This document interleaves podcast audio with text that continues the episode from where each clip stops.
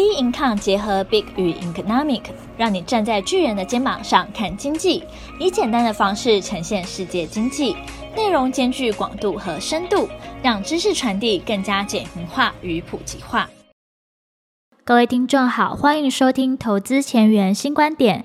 今天由我们财经诸葛 David Chen 向各位听众聊聊少量部位做精准操作，以此应对跌谈交错。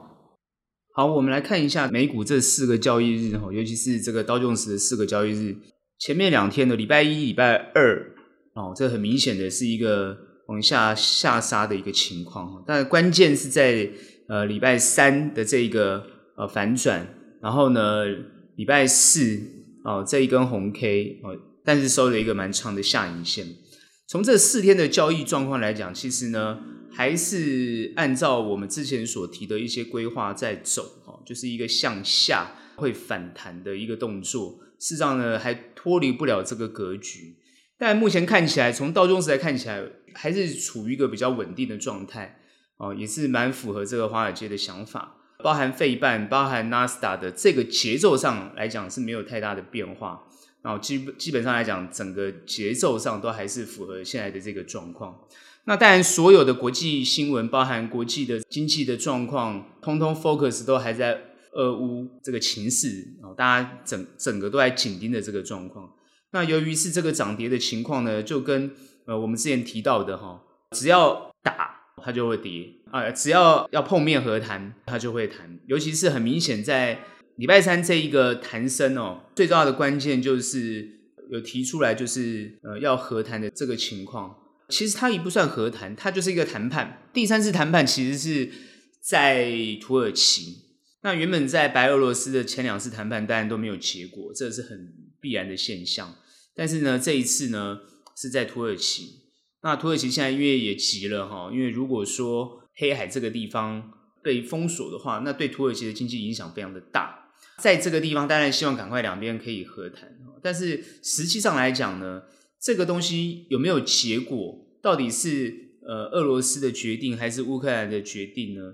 看起来呢，呃，我觉得在俄方的这方面的决定会比较大，主要是现在的战况哈，大家大家得到的讯息啊，尤其是在西方的媒体啊，或者是我们在台湾所接到的讯息，感觉上都是啊，乌克兰看起来呢还蛮坚坚强的哦，这个反抗的情况相当的理想，也就是说看起来呢好像都是。比较能够把俄军啊哦抑制在外啊，没有让他们打到基辅。我们从现在的战况来看，其实俄罗斯的俄军啊是一步步在往这个基辅在接近。其实基辅已经被围了，只是他们还没有发动，这是事实。大家必须要从这么多爬出这么多的新闻里面去理解，说到底现在真正的战况是什么？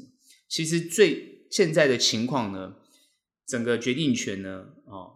其实，在普丁身上，虽然现在目前俄罗斯开了主要的三个条件，看起来呢，泽伦斯基基本上会同意两个条件哈，但是呢，泽伦斯基也是希望能够加入欧盟。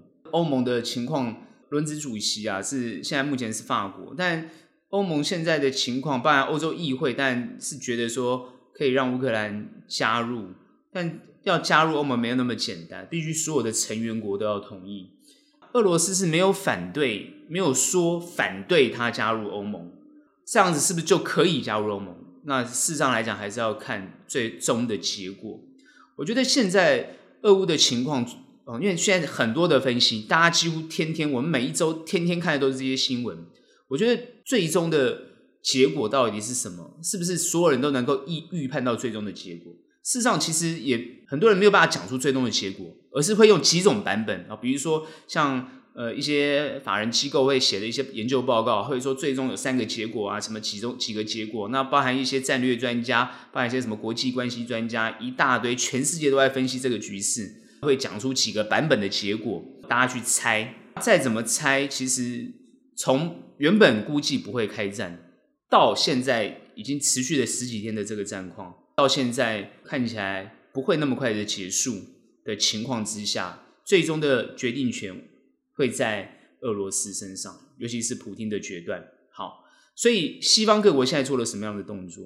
西方各国现在最大的关键就是做制裁的动作，而且制裁的情况是等于说是加码，一直不断的加码。最新的新闻就是美国呢要针对俄罗斯的油来做这个制裁的动作，然后他们的石油做制裁的动作，这个是一个非常严重的哈，因为其实普丁开战之后，这些整个剧本是不是他都可以预判呢？目前。我们的观察应该是他也在预判，美国难道没有预判吗？然后欧洲各国难道没有预判吗？每一个国家现在，尤其是欧洲的各国有影响的国家，都在判断下一步要怎么做。就是他如果这样做，比如说俄罗斯要这样做，我这个国家要怎么做？然后我面对的整个国际局面要怎么做？包含这个 NATO 啊，包含就是北约的情况，他们要怎么做？所以现在目前看起来。如果我们再回溯去源头去讨论，其实是已经没有意义了哈。最近比较观察到的是，在二零一四年季辛吉提到的一些看看法，感觉现在已经都实，好像在实现了，就是俄罗斯一定会被被这个逼到要做这个决断啊。那只是大家在讨论现在该怎么做。那我看了这么多的分析，其实季辛吉的分析，事实上我觉得讲得非常的好了，我个人非常的认同。就是其实要结束冷战，其实是对全球都好。回到过去的冷战，那其实对全球都不会好。所以现在呢，所有的法人机构也好，或者是包含专业的财经机构也好，都在预估，如果不会好会怎么办？不会好要怎么做？对策是什么？下一步要怎么办？这就是大家现在所关心的地方。目前最明显的看到就是说，这些制裁下去，因为西方各国用经济制裁。经济制裁很简单，经济制裁听起来是一件很简单的事情，但是当他做下去之后，那就是伤敌一千，自损五百，或者自损八百，就是自己要损伤很多啊。哦，不是那么简单的事情。目前看起来就是俄乌现在开战，或是不管是讲俄乌或乌俄，反正就是这个地缘政治的关系。那现在很明显嘛，油价一定是上升的。昨天看起来，目前油价看起来稍稍微往下调了一点，降了一点，但目前还是很高啊，就一百多块的这个位阶上。不管是已经有人估到两百啊、三百啊，油价飙到两百、三百，都随便乱讲。各位有没有想过这些东西对于全球的影响有多大？哦，我们上一周已经分析过了，这个对于所有的原物料的上涨，那你所有的厂商有没有办法去吸收这些原物料的这些成本？然后转嫁到消费者手上，那消费者如果因为物价上涨之后，会不会降低他的购买意愿？那这就是进入了这个恶性通膨，或者是大家所谓的会进入通缩的这种很很担心的这种情况。那全球经济就是要往下下走，那全球经济就是衰退。在疫情后，全球有没有办法再承受下一个这么大的一种经济衰退？这个是非常非常严重的。的一个状况，所以目前看起来，我们上周有讲到，这就是大国之间的博弈啊。他们现在翻桌了，那所有人都要承受。呃，这些中小国、小型国家，包括我们台湾，也要去承受这些这些他们大国之间翻桌的这种结果。所以，我觉得大国真的是应该好好冷静思考，他们这样做这样的决定，是不是会影响到全人类？这个真的是。哦，我觉得他们应该好好思考。但目前看起来，哦，俄罗斯这样硬要干，美国也好，这个欧洲各国也好，这就是陪他玩啊。那现在看起来是陪他玩，可是我感觉到美国好像也要主导这一切的状况。所以很多时候，当然拜登的国情咨文啊，这讲的这义愤填膺啊，然后讲的这个慷慨激昂，讲的这个美国简直是。那真的是看了，我们就觉得他当然是为了他的选举啊，其中选举在做呢。因为现在民主党的这个民调相当的低嘛，哦，他讲成这样子，讲到好像哦，现在已经把俄罗斯惩戒的如何，看起来普丁也是纹风不动啊。那纹风不动的情况之下，大家狠话很很会讲，但是实质上到底做了哪些？现在最担心就是实质上他做了动作。因为 SWIFT SWIFT 就是如果这样做，因为现在只有两家，现在还剩两家俄罗斯银行没有被踢出 SWIFT。目前呢，北溪一号呢还是有持续在供应啊、天然气，然后呢，石油呢也没有完全的完全的禁运，也没有完全的制裁。就是说我嘴巴讲制裁，我说我要制裁你了，但我还没有真正做动作。也就是说，现在看起来俄罗斯还是有有喘息的机会。那俄罗斯也放话了，他说：“你如果西方要真的制裁到这种程度，后果一切自负。”他已经讲，他说后果自负。这句话讲下去之后呢，那就是后果是什么？所有人都开始去做分析了。那后果会变成怎么样？那所以最近那个镍价变成是妖孽，大家看到那个镍价，他赶快停盘，那不准交易，那全部都变成是很乱，整个都非常的乱。全球的不管是经济，就是乱成一锅粥。那在这个乱乱军之中，我们看起来行情好像没有受太大的影响，该跌就跌，该涨就涨。那这个节奏好像没有什么，没有什么受太大影响。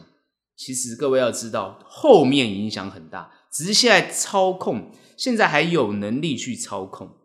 那现在有能力操控的原因，是因为短时间的关系，还有一个关键就是投资的信心跟氛围。我们现在感受感受得到，就是说，为什么双方都可以喊得那么大声？其实关键就是信心嘛。哦，如果俄罗斯的经济要急速崩坏，它对全球的影响会非常的大，因为现在大家已经谈到俄罗斯的国债，因为很多国家买了俄俄罗斯的，包括台湾有些保险公司也买了俄俄罗斯的债，那会不会违约？现在大家就想这个事情。那俄罗斯也跟大家讲说，他不会违约哦，他有钱付没有问题。而且从二零一四年克里米亚他占领克里米亚的情况，其实呢，俄罗斯准备了很久，他等于说在这八年的时间做了一个很长时间的准备，所以他不是随便乱打的。他其实是有目的性的打，而且他不怕你制裁，因为你已经制你已经制裁我很久了。他的意思是这样，所以呢，他现在在一步一步的哦，在做他的局。但目前我看起来，原本可以很快的把这个战事做结束，为什么他不做？我觉得他们之间各自有盘算。我觉得最大的盘算，对于整个俄罗斯来讲的话，或者是美国来讲的话。我觉得关键还是在油价。那现在如果美国的油价，因为现在全球油价呃是很高的，那对于美国国内油价哦，如果说是过高的话，那一定会通膨的这种恶性通膨，所有东西价格都涨了涨了很多。我看共和党最近打打打拜登打得非常厉害，就是讲这个通膨，就是讲这个物价上涨，就是讲说人民怕加不到油的这个问题。我相信拜登他一定要解决。最近的新闻是他去找这个沙乌地阿拉伯，等于说希望他增产，但是现在看起来沙乌地阿拉伯根本就没有在理他，因为我觉得沙乌地阿拉伯在这一次俄美俄之间，他角色非常的微妙。我觉得沙乌地阿拉伯应该是希望油价维持在高档的位置哦，我我真的觉得这些每一个国家都在盘算，那这样就要回推到底俄罗斯的剧本跟美国的剧本，我们为什么要这样谈这些事情？是因为现在所有的全球的不管是商品价格、期货价格、商品价格，包含股市的涨跌，完全跟这些东西绑在一起，所以你不分析不行。很多人说打仗关我们屁事啊！我跟你讲，这次的仗就是跟大家非常有关系，就好像你会觉得这个 COVID-19 关你屁事，但是呢，你就被迫你要去打疫苗一样，一定跟你有关系。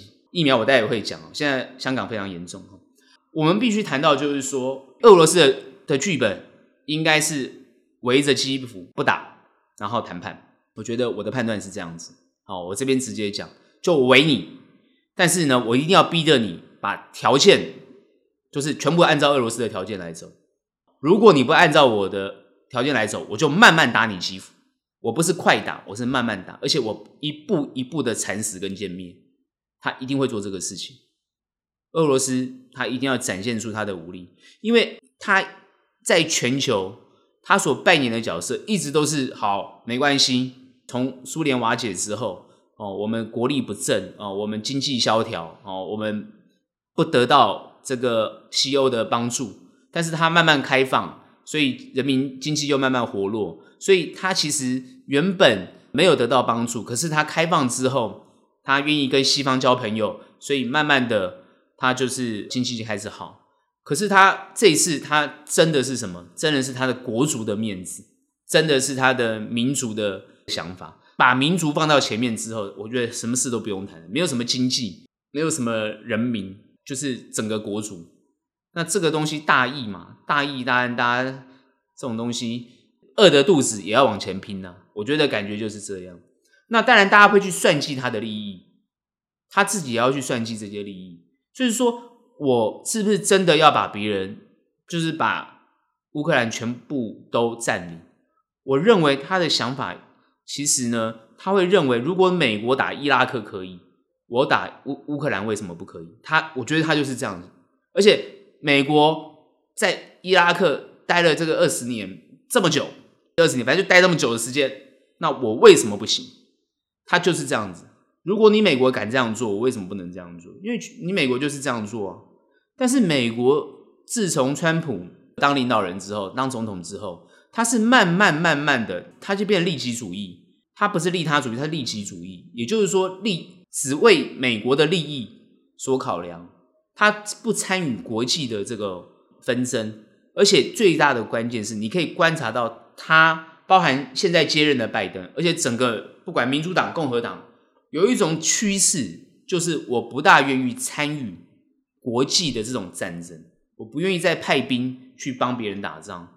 这件事情已经变成是美国国内人民的共识。那这很明显的凸显出来，就是说，既然全世界没有一个要当世界警察的人，联合国的这个组织又没有功能，没有功能嘛？它就是功能很低啊，它只能开开会而已，喊一喊而已，它能做什么？所以每一个国家因为利己的关系，就会发生冲突。那当冲突一发生之后，就没有一个人可以化解这些问题，那就是谁武力强，谁厉害，谁谁来这个说话。那所以目前看起来国际局势就是这样。所以川普他又他就是围而不打，然后打打谈谈。哦，就是我们之前讲，他会打打谈谈，打打谈谈，那谈出一个对他最有利的条件，一定是对乌克兰最不利，对欧盟或是对欧洲这些其他国家是不是有利，那不重要，因为大家现在就是看，只要乌克兰能够存在，变成一个中立，变成一个缓冲，那大家就喘一口气了。但如果乌克兰被吞掉了，我认为其他国家全部就联合起来了，哦，那就是要。就是不管美国参不参战呢，欧洲就全部要要跟这个苏苏联来对抗。最新的消息是，呃，德国已经国防预算增加到 GDP 的两趴。我们看到的就是每个国家都要增加啊，尤其是欧洲的国家都要增加它的国防预算，等于说全部联合起来要跟俄罗斯来拼。这是不是普丁要看到的结果？我们不知道，但是那是最差的结果。美国会不会参战也不知道。目前看起来是不会，但是他会提供资源，然后他会提供什么协助制裁等等之类的。我觉得他会做这些事情。俄罗斯会不会想要拉美国进来打？会不会拉中国进来打？哦，现在就是要看后面的变化。我认为美国会待在等于说是印太，把重心放在印太，守住中国，不让中国动。我觉得美国是这样子。欧洲的问题就交给欧洲跟俄罗斯去处理了。我觉得美国现在态度是这样，但是他会提供情报、提供武器、提供弹药，然后提供资资金，他都会在这样做。那包含你欧洲需要什么？需要天然气，需要油，我就想办法运过去。我觉得美国会做这些事，就是提供资源但不参战的策略。但各位不要忘记了，美国是有部队驻防在欧洲的，尤其在德国，所以到时候美国会不会被迫参战？这也要持续去观察。我认为普丁会不会玩到这种程度啊？我相信普丁应该不会愿意启动第三次世界大战。已经有人谈到核武了，我觉得核武是不大可能会发生的事情。我这边直接讲是不大可能发生，因为是没有这个发生之后是没有意义的，它不会疯到这种程度啊。已经有人讲，如果普丁核武，因为欧洲也有核武嘛，然后美国也有核武，然后中国也有核武。那不是全世界都来搞毁灭了吗？那就是第三次世界大战了。大家是不是真的想要打这个第三次世界大战？我认为普丁不愿意，那川普也不会愿意啊。所以大家这个西欧各国跟拜登，他都是被动的，也就是说看你普丁怎么决定，你做什么动作我才做什么动作。现在是这样，所以关键在普丁。所以呢，已经很多分析在分析普丁的个性啊、想法啊，然后他的东西、他的想、他的决决策。哦，那目前他已经讲出他的需求了嘛？就要看西欧各国愿不愿满足他的想法。那如果满足的话，那他是不是就退兵了？那现在主要就是这个关键哦。目前看起来，泽伦斯基已经退，已经开始退让了。已经有人说，至少俄罗斯希望泽伦斯基存在，已经不会想要去暗杀他了，因为不需要了啊，就是让他存在，可以至少可以让乌克兰有人可以对话。我想应该是这样的一个状况。当然希望他快速结束，大家把 focus 放在怎么让经济恢复。但如果大家不愿意这样做的话，整个经济就会影响很大。所以行情怎么走？行情当然就是持续的往下，持续往下是不是不是不好？各位要。好好去想，我回到我们之前前几个周或者前几个月讲的，就算是俄乌没有开战，全球的经济也不一定会好，因为今年它就会做 FED 就会做升息跟缩表动作，FED 做升息，其他全球其他国家一定会做升息，所以本身来讲就是要对抗通膨，只是现在通膨因为战争突然升高了，加速各个国家要针对通膨做解决，通膨的问题一定是今年最大的议题，我想过了。这个问题就算是停战了，这个问题它暂时可能就不会再冲那么高啊，会压压压抑一下。但是有没有真正的对策去解决这些物价上涨的问题，解决这个油价的问题，然后解决这些大家经济希望能够复苏的问题，这才是我觉得各个国家现在比较所思考的状况哦。所以行情会压在这个地方，它反弹它就会。有压力，那跌呢还是会有支撑？为什么？各位可以感觉得到，投资的氛围跟信心还没有快速的退散。我发觉呢，这个支撑的力道是来自于，不管是政府也好，或是民间这些投资方也好，会去支持这个行情。目前还是要持续观察这个全球的这个投资氛围，到底是所有人都逃散了呢，还是会凝聚在这个地方？目前看起来还没有。还没有还没有逃散的现象，哈，没有完全逃散，它还可以维持现在目前的情况，所以还会有反弹，所以呢也不用太担心。但我为什么会说它会往下？是因为现在的位阶还是很高，我还是觉得投资方，尤其是华尔街或者是全球的投资方，希望行情再下来一些，让它的成本不要这么高，这个还是比较重大的关键。当然战争是不好的事情，通膨这个不是好的事情。但是有一部分或者有一些人还是希望看到把这些价格哦往下压，然后呢可以持续取得比较好的位置，好的这个投资位置，这个心态是偏多偏正面的比较多，所以我还是觉得它有机会。希望它跌到一个什么样的程度之后开始弹升，这就是看大家的心中的对于这个价位的一个一个想法。那也就是说，那个经济开始复苏，就是全球当各个国家把这个关键这个想法专注在民生经济或者是发展上，让经济慢慢复苏。经过疫情、政治的一些风暴啊，或者地缘政治的这些关系、一些战争的这个情况消除，然后慢慢让它行情往上走，大家就会 focus 看在后面的这个经济跟发展了。所以重点就是要怎么把这些事情度过去。然后也就是看各个国家的政策，所以目前的对策，我觉得还是边看边做。还是我上周谈到的，就是说边看边做的想法是说，不要在这个地方做出比较出格的动作。什么叫出格的动作？就是你做大量的投资，或者是大量做这种哦风险性交易的动作，其实会对你的操作部位或者你的投资部位来讲。会做会比较有极大的伤害，目前是不适合做大部位的动作。哦，那你可以做少部位的动作，然后你可以做比较精准的动作。少部位精准动作会对你比较有利。好，目前国际盘我的看法就是少部位，然后做精准的动作，会对你投资会比较有利。行情还是持续做震荡，会往下哦的震荡，跌弹跌弹的这个情况，趋势并没有太大的改变。目前的情况还是这样子。好，这我们对国际盘是这样看。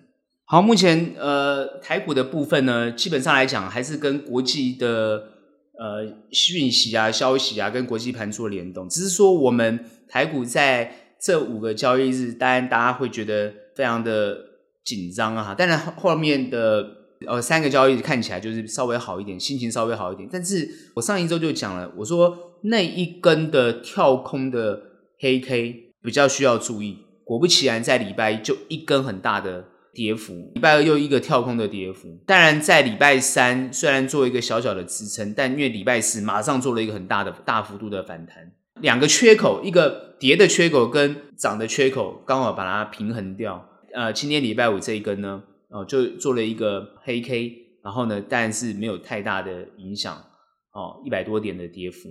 目前看起来，大家就觉得到底这个行情是怎么样？其实它当时为什么会一个这么大的一个跳跳空？其实我们之前就讲了，台股是全球位阶最高的，所以我我之前有讲过，我说要特别去注意，当全球的位阶，因为我说美股它的表现上来讲还符合逻辑，就是还蛮符合状况的，还符合就是不管是 FED 也好，或者是美国华尔街也好，他们就是看到这样的状况，比较可以接受的状况。那台股不是，因为位阶这么高，所以你的位阶这么高，当你要下跌的时候，你一定跌幅比别人大。台股很明显就是发生这个现象，它一跌就跌得比别人大。那当然，大家会讲说，一弹也弹得比别人多。其实实际上来讲，你今天就算弹，也只是弹到这个跌幅的一半而已，也没有弹得比别人多。那当然，趋势上来讲，现在是不可能再过前高了嘛？啊，为什么？因为我已经讲过了，它趋势就是一个压盘的趋势。趋势没有改变，主要是现在对策到底是什么？那因为现在所有的新闻，你看到现现在已经没有在谈国内的选举的东西，那新闻都已经被压掉了，大家全部谈的都是这个俄乌的情况，包含谈原物料上涨的问题，包含谈油价上涨的问题。那上一周还会谈这个电的问题，这一周电呢可能就比较不谈了，大家就是关注在这个战事的情况，战事的情况呢。一直在谈，就是说，哦，乌克兰儿童医院被炸啊，什么，就是看到很惨啊，战争很惨烈，那大家要同情啊，大家什么的。但这是另外一方面的看法，又另外一方面是比较担心，就是说，呃，经济受影响的问题。疫情下来之后，各位要知道，疫情下来之后，台湾的内需经济其实是在慢慢复苏当中，但没有完全的复苏，现在都还在慢慢的恢复。最近台湾是没有在谈疫情，没有错。可是呢，我特别要提醒，香港的疫情是爆发非常的严重。最近香港疫情爆发非常严重，而且死亡率提高非常的多。大家不觉得说奇怪？全球已经在没在谈疫情了。虽然韩国的疫情也很严重，但是好像没人在谈疫情了，因为韩国选举也结束了，有在野最大在野党尹锡悦呢当总统，这跟台湾有没有关系？当然也有关系啊。好，这些东西都有关系。至于这个对行情有没有更直接的关系，还要再看后续的变化。目前台湾的这个股市的行情涨跌的情况，就是跟国外的，尤其是跟华尔街、美股比较大的联动，节奏上联动，但是幅度上会不一样。也就是说，如果我比它高，我的幅度一定会跌得比它多。哦，那涨的幅度，它涨得多，我的涨得不一定会很多，不一定哦。为什么？我们台股要调整到几乎接近他们的幅度才会比较合理，所以你会看到外资动作非常非常大。那最近大家都知道啊，这个投信已经连二十八天买超了啊，大家都在讲投信啊，或者是全台湾最支持台股，其实不是啊，投信的钱是来自于哪里？也是普罗大众嘛。所以我后来发觉最支持台股的反而是我们台湾的投资人，哦，就是散户，对不对？你一直给投信钱，投信就一直买啊。他一直募基金，他就要买啊！啊，他基金一募到就买，基金一募到就买，当然就是把台股好像撑在某个位置。但各位有没有发现，你最近买的基金有赚钱吗？对不对？跌成这样，你就算 ETF，你最近也很惨啊。所以很多时候，你再高的位阶，就是本身就是居高要思维。那趋势我跟大家都已经讲得那么明白了，那大家还看不懂吗？大家还不晓得吗？就趋势都已经讲得很明白了，那这个时候到底要怎么办？那这时候就听到很多人讲现金为王，现金为王。那现金为王，拿了现金又不入场，那拿现金干嘛？所以不是现金为王，而是你要怎么精准的判断。所以我上一个上一前段我就讲了，你的你要做精准判判断，但是你不能投入太多。这个地方就是你要用你的部位来做控制，亦步亦趋的做。那在亦步亦趋的做的过程当中，很多人就在思考说。也就是说，你现在的操作的策略跟你过去要要调整会不大相同。各位要知道，今年绝对是一个对付通膨的一个年。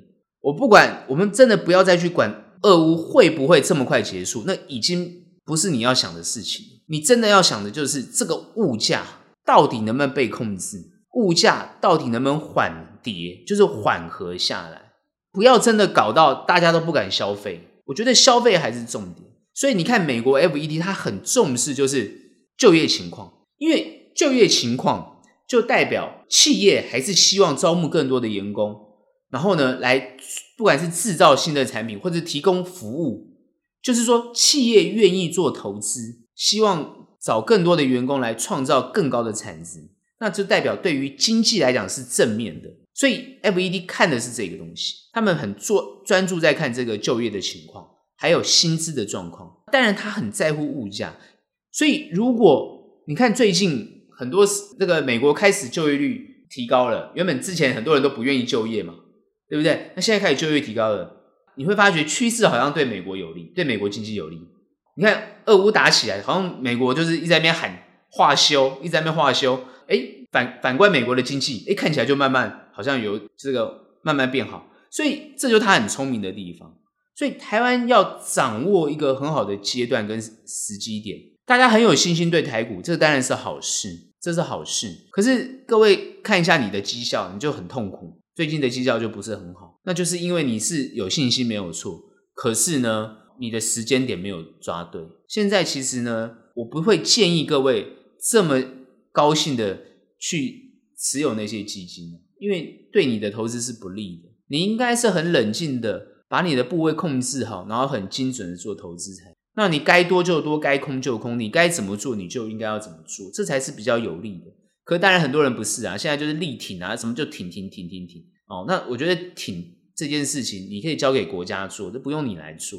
可是现在看起来就是你在做，国家好像还没有动作，那你做的比较多，所以不是挺的概念，而是要很。准确的动作，那当然有时候你现在会觉得你买到位阶比较高，因为现在我看每天新闻，大家讲的就是那些股票，追的也是那些东西。其实我不会不会说不能追，只是说追了你会受伤。事实上，我们在操作上来讲也会碰到这个情况，一追碰到不对，其实你马上要立即做动作，因为你发觉不对，你就要做动作。可是很多人不愿意做动作，而喜欢等，等往往就是一个不是很正确的做法。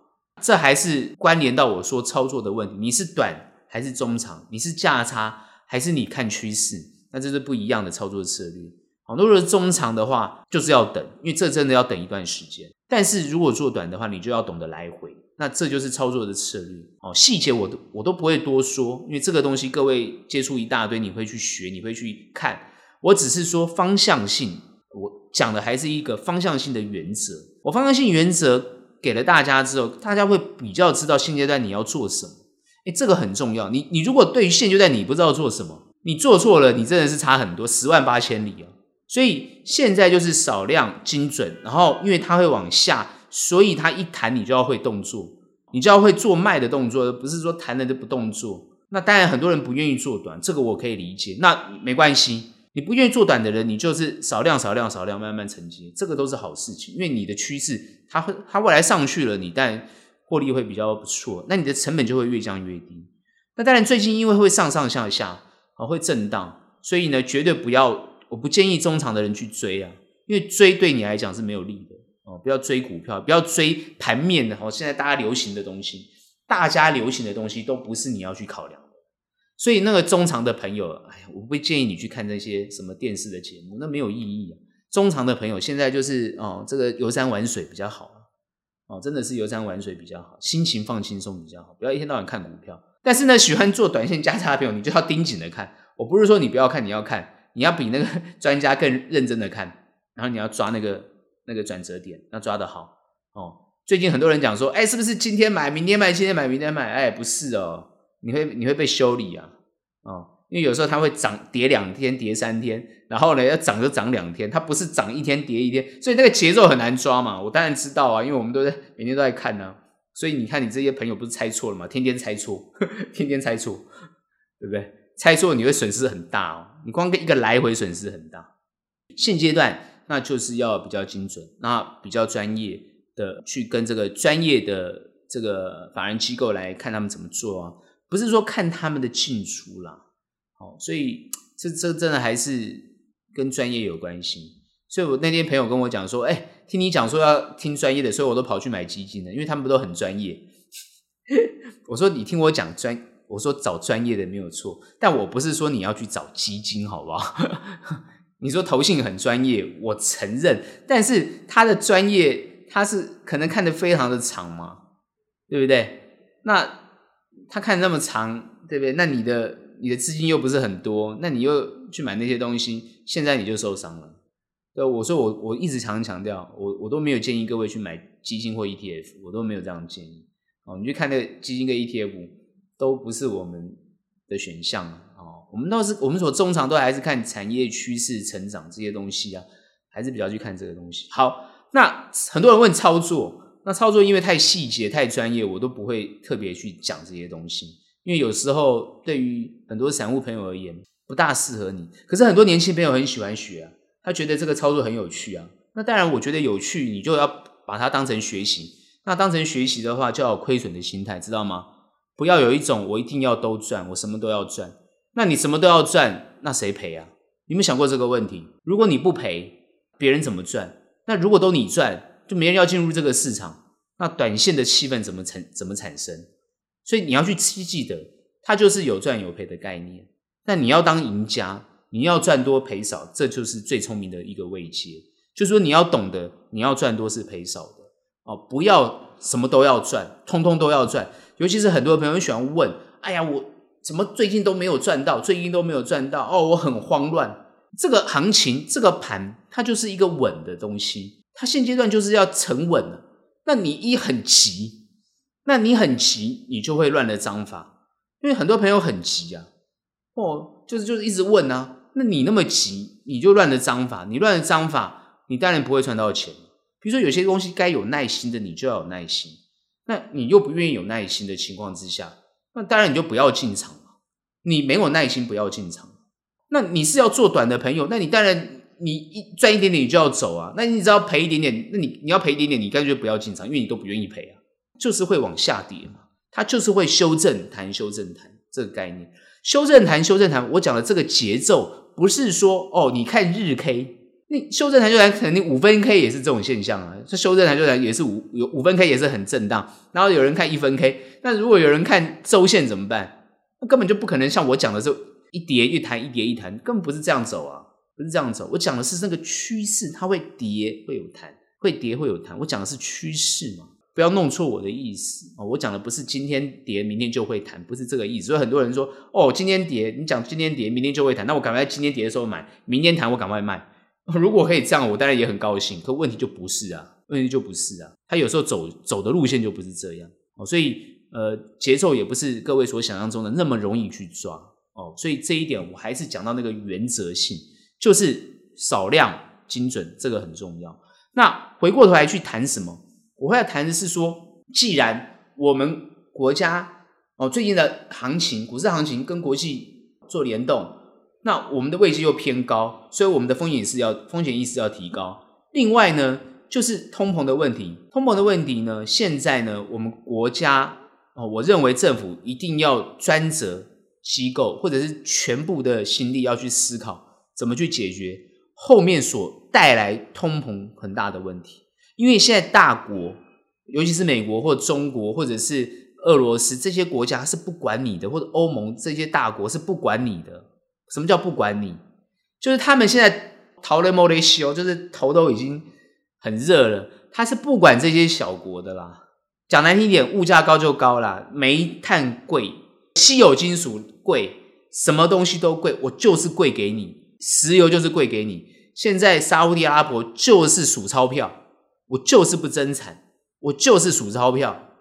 哦，因为我也要对未来的 通膨做准备。所以呢，我一定要赶快赚够了钱，所以他也不增产，他也不增产哦，所以他每个都很聪明，大家都关起门来，所以我觉得全球的趋势，我真的觉得已经走向都是至少门前雪，所以我们台湾是靠贸易的，台湾因为本身自产的能力，我们资源没有很多，我们是靠贸易的，需要很多国家的，不管是粮食啊。不管是能源呐、啊，这是这都是需要靠别的国家的，所以呢，要好好的思考一下整体的我们的物价会不会呢受到国际的影响，尤其是能源呢？哦，因为现在最近我们大家加油都已经有感觉了，那个油价已经都偏高了。如果再继续下去，会不会很严重？不然是电价哦，因为我们除了跳电之外，我们缺电之外，那如果要发电的这些能源都很贵的话，大家不会希望台电倒闭吗？那怎么去反映这个问题？电价如果调涨怎么办？那民生物资调涨怎么办？因为现在不管是你去看那国际的这个期货价格，这些粮食的期货价格都非常的夸张，非常的夸张。那更不要讲这些重要的金属，尤其是电子产业需要的一些贵金属，或者是呢会需要的一些稀有金属，会不会在趁这个时候？我常常讲叫趁火打劫，价格调整，国际物价的调整，很多地方通通调整价格，那就叫趁火打劫。为什么？因为他也没办法，他也被逼的。可是有时候是真的没办法吗？其实不是哦。所以呢，我觉得要好好的去思考一下这个状况哦。尤其是做期货的朋友，你也知道，最近的价格都是期货商在在炒作的。好，最近大家知道，像这个青山呐、哦的状况，还有俄罗斯的这个镍价，呃，俄罗斯镍的问题。那现在哦，镍现货能不能提供？那当然后来说可以。所以我觉得现在这些东西都会整体的去影响到国际的所有的相关性的所有的原物料的成本价格。之前很多朋友，如果你已经有先储备一些这些东西，比如说你之前都买好了，那就要恭喜你。如果呢，你现在才开始买，你就要慢慢接受高价格的这个问题。我觉得这个问题非常的大，所以我觉得台湾应该要好好审视这个状况，好好去注意所有物价的一个变化，不能让国际的这个物价影响到我们台湾的物价啊。因为现在目前看起来薪资水平并没有上升呢，然后台湾也不是说，我觉得内需的就业情况应该还没有完全复苏，我们都还在疫情的这个状况之下，还没有完全复苏，所以这个问题非常的大。那虽然因为最近大家没有在谈 COVID-19。但是因为香港的状况，我也觉得另外也要特别去注意这个情况，到底会不会扩散？虽然目前看起来台湾都控制住了，但是其实台湾虽然暂时控制住，可是台湾还是没有开放国境哦。各位要特别注意哦。那香港是不是因为美国、英国或是欧洲国家的开放，所以香港因为跟着开放的关系，所以造成这个疫情扩散的问题很严重？那当然很多人会讲说，呃，因为打科兴，所以没有效。然后呢，什么什么讲了很多哦，我觉得这个不一定哦，因为像我们知道香港也有去，好像也有 BNT 嘛，还是怎么样？但是因为你 CO 你那个 Omicron 就是会突破嘛，那现在目前看起来香港没有控制的很好，而且有扩散的情况。那台湾一直在喊，很多人在喊哦，之前还涨了一波这个呃旅游股，又转涨航运那个航空股，航空股跟旅游股最之前在涨，认为。要开放国境了，要开放旅游了，各位，你敢？你觉得现在敢做吗？不是台湾现在这个地方应该不大敢开放这个动作，所以最近你看航空哦股也要修正啊，旅游股也在修正哦，所以这个等等之类这种议题性的东西，尽量少碰为为宜啊，尽量少碰为宜。我觉得要避开。我之前我上周就前两周我就讲了，你的操作要避开这些，要避开这些，比如说喜现阶段在炒作的东西。因为它不适合一般的投资人，不适合，除非你很你很准确的哦、呃、去做到这个对的动作，不然真的不适合哈。所以呃，目前国内一定要注意通膨的问题，然后一定要有有对策，而不是只是空讲空话。国人呢，当然对股市都很有信心，大家就是呃把这个量呢 hold 在这个地方，我们当然也是乐观其成。但是聪明的投资人一定要小心翼翼啊。哦然后呢，现阶段呢，呃，还是一步一脚印的，就是你的操作还是要稳中求胜会比较好哦。现在不适合一股脑的呢去追高，或者是去冲做这些呃太风险性的这个动作，这可能都不适合哦。一般我觉得散户不大适合这样做哦。那这是我对于台股的看法。今天的投资前沿新观点就到这边结束。喜欢我们的内容，欢迎订阅。有任何问题、任何想法，欢迎到我们的 Instagram 以及脸书的粉丝专页跟我们做留言交流喽。那我们下期节目见，拜拜。